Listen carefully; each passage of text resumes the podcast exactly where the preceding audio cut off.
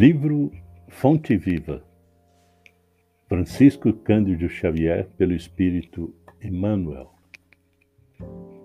Capítulo 3 Na Grande Romagem Pela fé, Abraão, sendo chamado, obedeceu, indo para um lugar que havia de receber por herança, e saiu, sem saber para onde ia. Paulo aos Hebreus. Pela fé, o aprendiz do Evangelho é chamado, como Abraão, à sublime herança que lhe é destinada. A conscrição atinge a todos. O grande patriarca hebreu saiu sem saber para onde ia.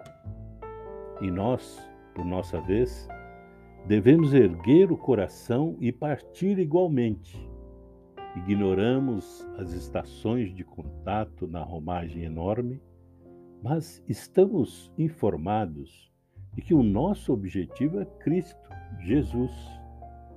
Quantas vezes seremos constrangidos a pisar sobre espinheiros da calúnia? Quantas vezes transitaremos pelo trilho escabroso da incompreensão? Quantos aguaceiros de lágrimas nos alcançarão o espírito? Quantas nuvens estarão interpostas entre o nosso pensamento e o céu, em largos trechos da senda? Insolúvel a resposta. Importa, contudo, marchar sempre no caminho interior da própria redenção, sem esmorecimento. Hoje é o suor intensivo, amanhã é a responsabilidade, depois é o sofrimento e em seguida é a solidão. Ainda assim, é indispensável seguir sem desânimo.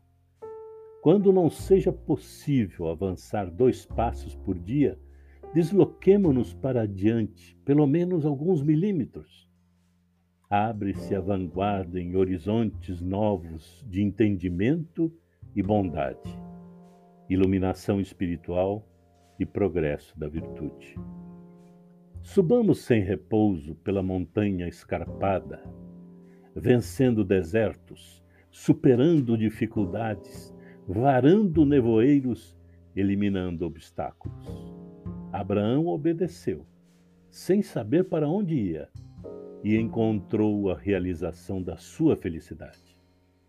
Obedeçamos, por nossa vez, conscientes de nossa destinação e convictos de que o Senhor nos espera, além da nossa cruz, nos cimos resplandecentes da eterna ressurreição.